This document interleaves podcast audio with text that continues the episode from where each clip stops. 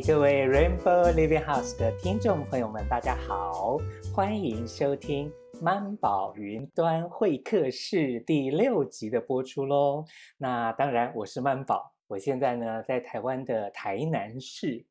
今天呢，呃，跟我们在云端相会的是哪一位来宾呢？他在这个地球上的哪一个城市呢？我们就先请今天的来宾先跟我们的听众朋友。打个招呼啊，先简短的自我介绍一下吧。好的，大家好，呃，我是来自呃中国湖南长沙的向秀英，呃，我是第三届华人行动的成员。嗯，OK，好哟。那当然，如果是我们生命小采访的忠实听众，或者是好，如果是新听众，也可以去。啊、呃，翻一下我们之前的一些，嗯，就是向老师的话，我还是称呼向老师嘛，哈，可能比较顺口习惯一点。就是向老师之前在第二十七集的时候，呃，那应该是在一八年的年初，我去了长沙，那个时候等于是你也录了一集，跟女儿也录了一集，那甚至于说我们后来一八年。可能也是七月底到八月初，然后我们也跟着刘仁洲老师一起有一个工作旅行，到了松原啊，等等等等，这样一路下来到武汉，那我们也录了一集嘛。对，那一集里面你也分享了那一次工作旅行当中的一些收获啊，对自己的一些看见啊，等等的。那因为数一数，好像你也已经录了三四集，那我不知道说你自己听完之后。呃，那些集放上架之后，有没有一些什么样的回响？甚至于说，如果最近你自己又再重新听了一遍呢，有没有一些什么样子的新的看见或是收获等等的？这些可不可以先来跟我们分享一下呢？是，嗯，因为我录完以后也没有去关注啊，因为前几天阿宝老师跟我说这个，我们在聊这个事情的时候，告诉我。放到了喜马拉雅啊，我就很认真的回听了一遍，呃，我觉得感触也是蛮深的。我感觉我几呃前两集的一个核心的内容讲到的是我跟妈妈的关系，我跟自己的关系，以及我跟女儿的关系。嗯，这三个关系好像在我的生命中，嗯、呃，在我没有整理生命之前，它是一个被忽视的阶段，是停留在头脑的一个阶段。那当我进入到生命学习以后，我才看到这个关系的内在的核心点，然后一点一点的进行梳理或整理，历时也将近十年时间，呃，做了这些关系的梳理和修复，我觉得对我的生命以及我家庭、我的家族的影响我成长都有非常大的这样的贡献吧，我觉得是，嗯，好哦，那。当然，如果说前面那一集你有跟倩涵，就是你的女儿一起录的那一集，就很明显的可以，就是倩涵她会说她自己啊、在成长的哪个时间点啊，他是怎么的想法，啊？他有一些什么反应啊，他以为你是怎么样的，但是你也说一说那个时候其实你是什么样的。呃，心情啊，所以会有什么样的等等的，好像在那个一来一回当中有那种母女对话的感觉。那是前面的可能第二十九集，对。那但是刚刚有听你这样子说的话，是不是可以有一些例子，有一些怎么样的发生，让你去，譬如说从你自己跟自己的关系，或者是说你跟妈妈的关系，或者你跟女儿的关系，有没有一些什么样的？呃，实际的例子可以让我们更清楚一点呢？有吗？是，嗯、呃，那我想，因为我对女儿的这个成长的陪伴是特别用心呐、啊，用用心两个字。当然，这个用心的时间其实也就是到零到六岁。嗯，我觉得跟他做了很多的这种人生基础啊，包括心理啊、精神方面的基础的这种这种这种铺垫。呃，或者说在八岁之前吧，那么八岁以后，孩子有了自己的思想，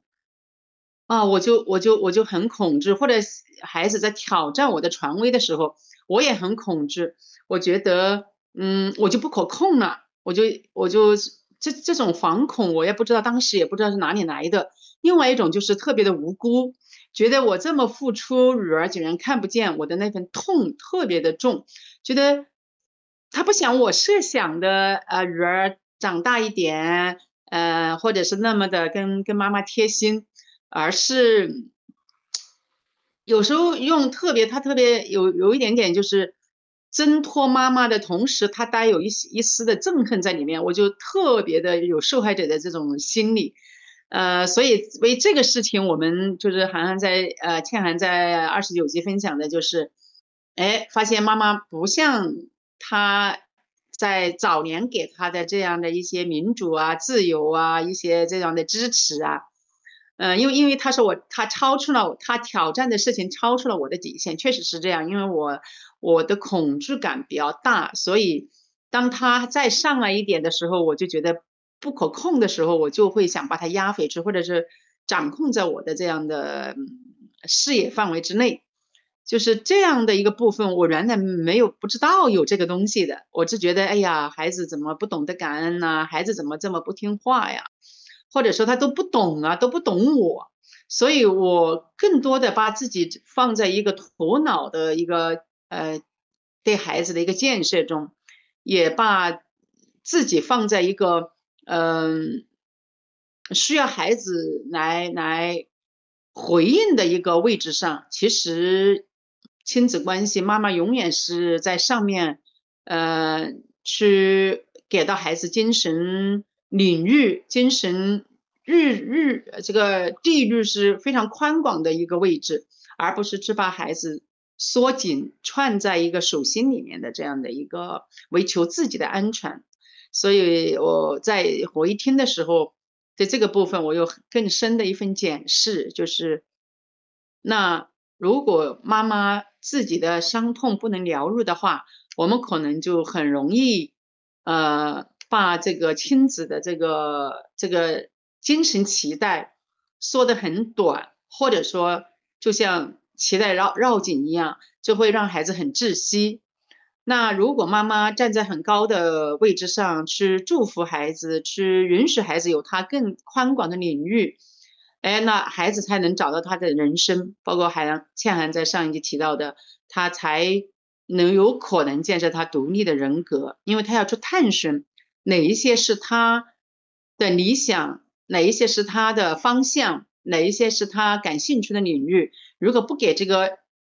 阈值给到孩子去探寻的话，那对孩子的精神生命真的就是一份窒息。所以我觉得很有幸通过学习重新来修复，来允许孩子做他自己。所以，呃，我觉得这一路尽管有些辛苦，但是觉得天空和内在的心灵是越来越明亮，越来越清澈，也越来越轻松。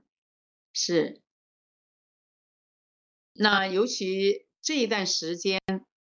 然后，刚刚讲到我跟妈妈的关系、跟自己的关系和跟女儿的关系，因为走向生命工作，我觉得很大的一个动力，是我原来没有意识的，就是我跟妈妈的关系，呃，让我迷失了我跟我自己的关系，从而阻挠了我跟我女儿的关系。所以呢，在这三个关系的整理中。也就是年前活到现在吧，其实对我的人生这个阶段，是我人生中第二大生死存亡的一个一个阶段。我的出生是一个生死存亡的一个非常关键的阶段。那我想，年前到现在，也是我人生生死存亡的第二个阶段，因为在这一段时间已经半年。的时间里面，我经历了妈妈的离世，经历了自己生命的垂危，呃，那么上个月也经历了女儿再一次的出国留学，就是我们三三个人又又是一次重新的洗牌，重新的面对我们的关系。所以如果没有前面的整理和学习，我想在我此刻的这么严峻的一个一个一个时期。我想很难有今天这样的相对比较平和、比较温暖的那样陪伴自己度过这个时期的这样的一个状态，也不可能很好的去支持到女儿去寻找她自己的梦想或完成她的学业。所以，嗯，讲到这个部分的时候，我我还是有一些些的，嗯，尤其是妈妈的离世这个部分，嗯，也很庆幸在妈妈离世之前，我们有将近六年的这样的修复，这种内在的关系的修复，嗯，在在在我这。又是在我身体不太好的时候，妈妈的离世。那我回去以后听父亲说，就是在妈妈离世的那，因为妈妈是突然脑梗过世的，她没有生病，就是突然就是倒下，也没有给我更多的一个呃跟他进一步链接的这样的机会，所以这是我很悲痛的一个地方。但是我很庆幸的就是妈妈在。这么多年，呃，五六年的跟我的修复，包括老师师母，呃，跟爸爸妈妈的过谈中，妈妈的生命不断的呈，就是出现她能够去整理他的生命，所以在过世前的一个月，每天都跟爸爸一起来聊他们这一生，他们这一生的收获，他们这一生的伤痛，或者说他的遗憾，然后在。爸爸说在，在在最后那个晚上，他们都谈了六七个小时，就特别的开心。呃，妈妈觉得特别的幸福，也觉得自己的一生特别的圆满。所以，我也觉得就是特别的值得，在我的人生的这个呃将近半百的这样的时期里面，呃，我重新来梳理生命。然后重新来修复跟妈妈的这个伤痛，呃，以及我们、呃、在头脑中走得很近，但是在心里面就会越来越远的这样的一个状态。我想这一份这一份修复，妈妈在天上是我觉得是特别是被祝福的一种状态。那嗯，跟妈妈的关系的修复，导致我跟我自己的关系的。顺回，然后跟女儿的关系也是越来越顺畅，所以此这个阶段既是很伤痛的阶段，也是呃去检视我自己呃生命整理的一个一个呃状态，我们家庭以及家族的一个运行的一个一个一个走势和状态，我是觉得特别值得。嗯，好的，那。当然，就是刚刚比较多聊到，就是向老师你跟妈妈之间的关系。那当然，我因为最近我才又回到了微信啊，然后好像最近也看到刘仁洲老师又转贴了，呃，倩涵，他可能在去年吧，去年年初的时候，他写了一段他自己的一个经历，好像他在做个案的时候有看到一个爸爸对儿子的。一些期待啊等等的，然后好像觉得儿子的表现还不够好，那他自己在那个文章里面写说，那一天他做完那个个案之后，好像又打电话给你，然后但是好像也没也不是你那个当下有什么呃呃勾到他或什么什么等等的，但是他就是觉得自己心里堵堵的，然后他就把那段过程，然后他自己回想，后来发现。他是回想到他自己好像毕业典礼的在英国吧，然后在毕业典礼的时候啊，等于是说爸爸妈妈都来参加啦，等等等等的，好像他有描述到这个部分，但是那个文章好像都只有看到可能倩涵他的角度，我就在想说，诶，不晓得你还记不记得那件事情，有没有看过倩涵的那篇文章？那你自己现在回想起来，不管是。呃，倩涵的毕业典礼，或者是说他在写那那篇文章的时候跟你通的电话，这个过程是不是可以来跟我们分享一下？嗯嗯，这个事情我还是记得，但是我没有看这篇文章。嗯，那他在去服务一个家庭、一个孩子的一个情绪和行为状况的这样的一个家庭。那他每一周都给爸爸妈妈做一个呃座谈呢，嗯，那他确实感觉到爸爸就是很头脑，就是跟孩子有很多的冲突，或者他很难改变，很难看见自己的这些状况。嗯，那他在做完这个做那一次，他跟我呃来表达这个事情的时候，他是提到就是就像他就知道就像当初，嗯，因为我去参加他的毕业典礼，嗯，就是。他他是他们学校就是历史以来最小的毕业生嘛，校长给他颁了一个奖，然后呢，嗯，但是他嗯在别的成绩上，就是他在他的成绩上面，大一的时候是不是很好嘛？就是因为他嗯一个一个一个跟妈妈这样的一个分离，然后他去找寻自己，所以另外一个年龄也比较小，就是。到大二、大三，特别大三成绩就很优秀了，但大一不是很好，我就问他为什么啊？怎么专门来读书？为什么不帮他读得更好啊？他很大的怒气，我觉得我是一个很正常的妈妈的这样的一个关注，他为什么这么大的怒气？那我从现在我来看的话，就是当家长，当我不能够看见他的辛苦，不能看见他在每一个时期都做的呢最好。他能做的最好的那个部分，而只看到自己的期待的时候，孩子是很大的挫败和无辜的。他觉得是孤立的一个人，一个人面对。如果妈妈能看见他的辛苦，看见他的尽尽力，那可能他会感觉眼前是他的道路是通亮的，否则他觉得是漆黑的。我现在是能感受到这个部分了。如果我们父母在他身边，不能看见他的生命，他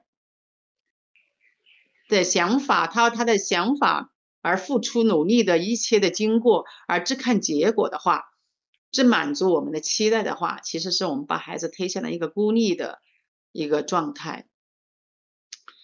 所以在这方面，幸好倩涵愿意跟我敞开，嗯、我们也经常去探索这个部分，怎么样，妈妈爸爸妈妈怎么做，他才能够去。呃，回到他的轨迹，更好的去吃到他所要吃的领域，活到他所呃追寻的梦想。一路是非常孤独和艰辛的，但他需要父母的看见，可能孩子才能一关闯一关，才能够带着这种看被看见的动力，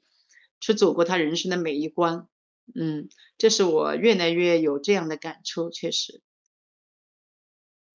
好，那当然就是呃，我认识的向老师，或是说我跟你可能有碰面或什么的，包括我知道您从啊一五二零一五年有参加了第三届的华人行动，那当然我参加在二零一七年我参加的第四届华人行动的时候，等于我们在田野服务的时候啊，你也到过。呃，跟我们就一起也到过台湾啊，然后到哎，应该有到马来西亚啊等等的这些地方，甚至于后来我们一八年的时候，还有跟着刘老师有四哎，我没有四十几天，可能你的话大概就是一半，呃，可能有个三十天的，OK，整夜三十工作工作旅行，甚至于说二零一八年年底的时候，我们还一起去了马来西亚参加那边的一个种子工程。我我会简单的说，那是一个不插电、没有手机的这种营队。那包括刚刚我刚刚说的，从一五年到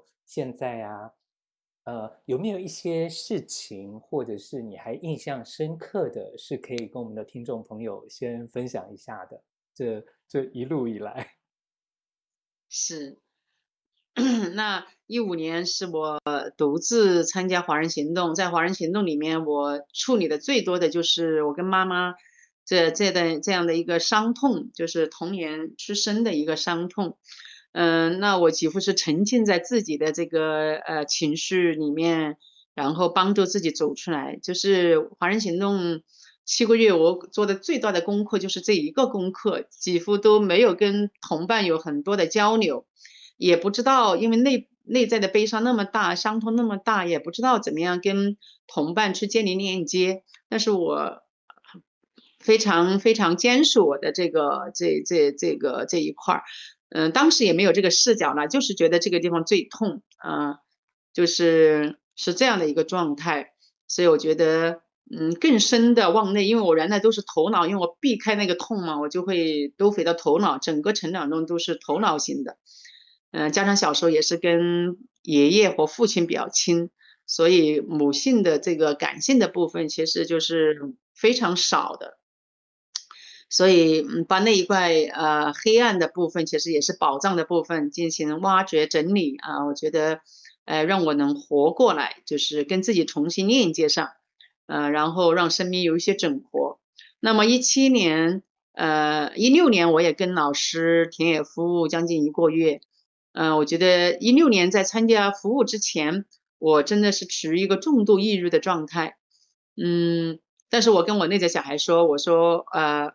我跟他算时间，大概多久多久多久，我们就会跟老师一起，呃，有更多的机会出来看见整理啊。我觉得我们慢慢慢慢来这个时间。那确实，在一六年的一个月的田野服务中，我觉得，呃，那一次让我有进一步的夯实，就是呃，来专门来在这个行程中，几乎没有跟外界有多少的交流，就是完全的陪伴自己。所以我觉得那一次的对我的这个嗯内在的疗愈是非常大的，那也非常感谢，就是一七年啊，呃，第四届华人行动的时候，呃，我也向老师师母申请啊，我也就是假期里面利用假期，呃，来到第四届的，也是将近二十多天的这样的行程，呃，那很特殊的就是女儿在这个华人行动的队伍里面。那我面临的不仅是我自己的功课了，那就有我和雨儿的这样的功课，因为我我会我会呃，当雨儿跟跟他的同伴之间有一些他们的课题的时候，我就看到那个呃母亲的那种那种那种那种想干预啊，也想保护，也想去解释的这种这种这种动力在，但是我一。一一有这样的动静的时候，我我自己会去觉察，我女儿也会去，呃，也会去表达。所以，呃，经过两天下来，我基本上是能够定好位置，就是，哎，我就是一个学习者，我就是一个来，呃，不断的来有更多的服务和更多的自我整理和看见的这样的一个时间。我尽量的跟女儿，呃，在在这个行程中。没有更多的一个一个一个去干预，或者说去去去要去保护的这样的一个状态。所以，呃，当我收回这个母亲的这些呃不安全感的这些这些动力的时候，我觉得，哎，那段时间也是特别的珍贵呢。就是我允许我女儿，就是在她的这个呃周围有有他们要处理的课题，嗯。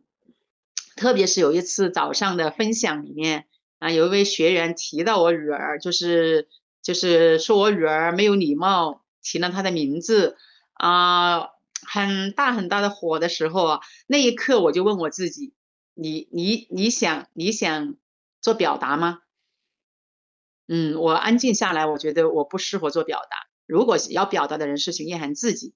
呃，幸好我女儿她也没有做表达，就是觉得。哦，这是一个误会。那这个误会，如果，呃，因为平时我们都是这样叫的。如果那一刻你认为我要怎么称呼的时候，我可能就是，呃，我就会希用原来你你希望我叫你的这个名字。所以女儿她就是有这个力量去承接，哎，就是误会，那就她会自然散，她不用去要去过多的解释。我觉得那一次对我的成长是特别大，因为我会觉得，哦，这么这么。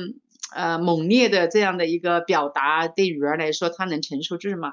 所以哪想到跟女儿后面交流的时候，她其实比我更能够去很很理性的来看待他的是他自己的情绪，呃，不是我做错了什么，是你自己的情绪，请你自己照顾。就是他用这种无声的这样的一个表达的时候，我也，呃，对我来说是一个很大的学习，因为我。呃是因为小时候可能是委屈比较多嘛，我就是不能受一点委屈的，一受委屈我就会要去啊放下手头的事情，我要跟你啊解释清楚。其实是越解释越不清楚的，因为每个人的情绪它是有很多的原始的动力在那里的，不是当下一个人一句话一个事情惹这个人生这么大的气，所以我们需要尊重对方，他有这样的一个空间去发他的情绪，而不是成为我们的钩子，而勾起我们的这个部分。嗯，然后呢，我们呃在在在在台湾的这些服务中，田野服务中，呃，我也有很多的分享，也有跟女儿一起的分享。在这些分享中，特别是跟女儿的分享一起分享中，也也有很多当面的，呃，女儿很多没有跟我表达的，她临临时灵感的这样的表达，也是给我非常大的一些看见呢。就是，嗯、就是通过这样的呃直接的面对面的一对一的沟通，或者是在大众化里面去聆听，呃，我才能真正的去了解到女儿。然后才能真正的去支持到她，或者说作为一个母亲应该是什么样的一个状态，而不是自己活在自己的期待中，或者是活在自己的恐惧中。那活在我们的期待中，就会嗯对女儿产生很多的干扰。那如果活在恐惧中，就直接把孩子拉下来了，拉拉回到了我们的恐惧的这个频道。所以这个可能是我我觉察的，就是比较大的两个部分。让孩子真正的活他自己啊，就像老师说的，我们孩子大了，我们教，我们从上天手里接纳接接管了这个孩子，那孩子成年了，那我们就要我们就要放手啊，让上天啊，相信上天的这样的一个眷顾，也教会给孩子自己，因为他是成年人了，他不再是我我的小孩，所以我要放手，然后信任他，让他自己去。很好的、负责任的来管教、来管理、来对自己的生命负责任，而不是我来去干预。嗯，好的。那呃，当然，在你前面的几集的来宾啊，有来自福州的，有来自南京的。那像福州的话，有一个生命港湾，算是一个他们的呃一个团队。那甚至于说像，像像。这个 南京的话，等于是说他们也有一个生命工作者的团队，好像他们都经过一年两年的一些，可能每个礼拜聚会啊等等的。那我也是最近才知道说，哦，长沙也有一个这样子的一个团队。那到底是怎么开始的？呃，你们是怎么称呼这个团队的？甚至于说，我知道你自己本身也算是心理咨商辅导的专业。那你们呃进行的方式是也是华人行动很基本的，有两个工具，就是生命敏感度训练啊，生命深度医治啊，还是说除了这些之外，还有还有一些怎么样子的心理学，就是你的专业背景的东西也有加进来吗？等等的。那有关这个部分，是不是可以先跟我们听众朋友们分享一下？是。嗯，那因为湖南去参加老师华人行动的，可能就是我和我女儿，所以老师也是特别希望，呃，我在本地能够去，呃，推广华人行动。所以因为工作忙的原因，前面几年都也是自己整理了，也是，呃，去工作的繁忙，所以一直到呃二零一九年。呃，也是我学习的一个一个告一段落吧，所以我们就招募了这个长沙的生命工作加家庭治疗的种子班。嗯、呃，那我是把那个嗯，我们心理治疗里面的情绪治疗和萨提亚的家庭治疗，呃，融合在这个呃华人行动生命工作的这样的一个呃里面，然后设置了四十天的课程。本来预计是一年完成，啊，我们是在二零一九年九月份开班，呃，一年以后接营，但是在这个过程中出现了很多的变数，一个是我自己自身的身体的原因，另外一个就是疫情啊，我们是不可以聚集的，所以二零二零年呃多多半年的时间呃都没有没有开课，所以呢。就到下个月啊，抽六月抽啊，我们才结营这个这个这个，呃，这一个种子班。嗯，那我们也是希望通过呃这些种子们呃去做一些生命的陪伴，去做一些呃更好的在湖南长沙这个领域，然后去推行啊推广我们的生命工作和家庭治疗的这样的一个想法。同时呢，因为我是社工专业的，所以我们种子班的成员呢也考取呃国家的这个社工证。所以就就是我们这个就相当于活法，这个证就是一个理论加上一个活法化啊，他们服务的，然后就是哎把华人行动的这样的工具，以及萨提亚的家庭治疗的工具，再加上情绪治疗的，因为我发现大多数的家庭妈妈呃，很大的是一个情绪的这样的一个堆积啊，然后变成一个呃互动的一个。动力啊，而不是呃真实的一个表达，所以我我感觉这个部分还是嗯、呃、有一些值得去去去嗯、推广的地方。嗯，好，那当然就是如果以呃南京或者是说以福州他们来说，他们其实本身是已经有一个机构了，譬如说呃。就是福州的话是有一个家园，然后南京的话是有一个爱家新房嘛。那他们当然都固定的会有一些课程，会有一些活动。那我不知道长沙这边你们这个团队，可能下个月初就已经要结营了，就是要结训了。那在目前当中是也其实除了每个礼拜聚一次之外，是也有一些也有一些课程或活动是对外的吗？那如果说。等结训之后，那目前的期待是说，嗯，可能他们怎么样子的开始，不管是呃这个社工的这种工作，或者是怎么样子的去把它拓展开来，目前的想法会是什么呢？这个可不可以先分享一下？嗯，是的，我们也是想呃有一个机构，就是呃暂定名心语研习社，心心理的心，语言的语。呃，就是想，啊，我呃有一个有一个这样的机构去开展一些呃活动，那嗯，课程的设置呢是是想呢从家长课堂到教育性读书会、情绪治疗性读书会、生命成长圈和种子班这样的一个金字塔式的这样的一个学习。嗯，因为长沙的妈妈这种需求还是蛮大的，需要服务的，他们遇到的这种情绪的困扰也是蛮大。嗯，前面也陆陆续的开展了一些这样的这样的课程，但我们的种子班的学员呃，我觉得他们也是可以呃慢慢的来带这样的课程，同时保持自我觉察的这样的一个成长。嗯，那我们也预计在六月初结结结营以后。呃，在六月下旬会开一个呃种子班的生命分享会，呃这样的一个对外推广的一个对外告知或者说分享的传播的这样的一个活动，然后来开启我们种子班学员的这样的呃走向生命呃带领的这样的一个仪式，也是一个也是一个结业仪式，嗯。好哦，那当然，我的曼宝云端会客室啊，也非常的荣幸的，就是六月份开始，可能第二周会是有南京的伙伴，然后来接受我专访。第三周的时候呢，会有啊、呃、这个南京，哎，我刚我刚讲第二周是福州，然后第三周的话是南京。那当然，我也非常的这个期待我们第第四周的时候可以有长沙的伙伴，然后来成为我们。云端会客室的来宾，这样子是应该可以的吧？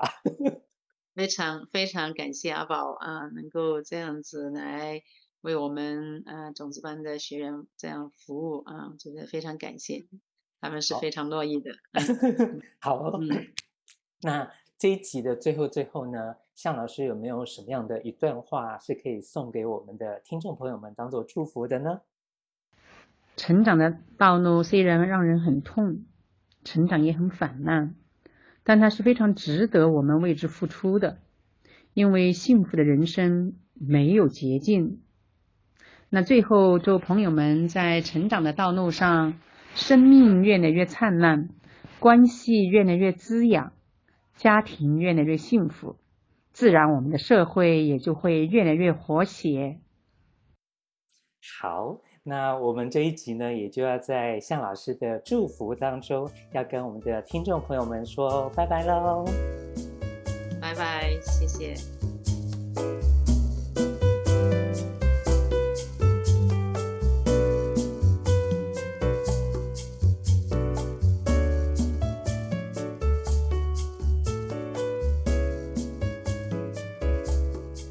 刚刚听完呃自己的分享，呃看到了自己近十年将外求的目光转向内在的疗愈，特别是深藏在生命底层童年的伤痛，那让这些情绪得以看见，得以转化，留出更多的空间去经营关系。妈妈没有改变。但是当自己的伤痛疗愈以后，妈妈的爱就能够流进来，所以对这一块我是特别的有感触。那当跟妈妈和解以后，自己内在有更多的因情绪转化而有空间的时候，那去建设跟女儿的关系就显得容易多了。因为他是听从生命的指示，不再是头脑的期待，或者是头脑的框架。那让爱自然的在三代之间流动，这是我近十年的学习和成长中一个最大的一个转化和收获。那第二呢，就是。呃，经过近十年的学习和转化以后呢，嗯、也尝试着将这种生命影响生命的理念，将老师传给我们的这样的生命转化的这样的机制，呃，能够辐射到我的生活的周围，呃，那我们的种子班也即将结业。那也尝试着鼓励他们去开展呃一些生命工作，呃从家长课堂、读书会到生命成长圈啊、呃、这样的慢慢的去尝试着呃将自己的收获、自己的转化、生命的转化的状态辐射到我们生活的周围。呃，慢慢的耕耘，我觉得老师的这种呃很平和的、很敞开的，也是能等待的这样的一个服务的模式，啊、我是特别感觉到在生命工作或者是社会工作中，特别的有它独特的视角和价值。嗯、它跟市场不一样，生命的转化真的跟市场的这种不一样。嗯，他需要有足够的信任，有足够的时间来陪伴自己，并且有足够的信心。嗯，那开花结果它是一个自然的状态，它不是通过头脑去命令或者是规划或者是要求来的。嗯，所以嗯，特别呃看到我们嗯环境。或者是我们周围这样的关注生命的人群会越来越多，生活也会越来越好，社会也会越来越和谐。好，谢谢。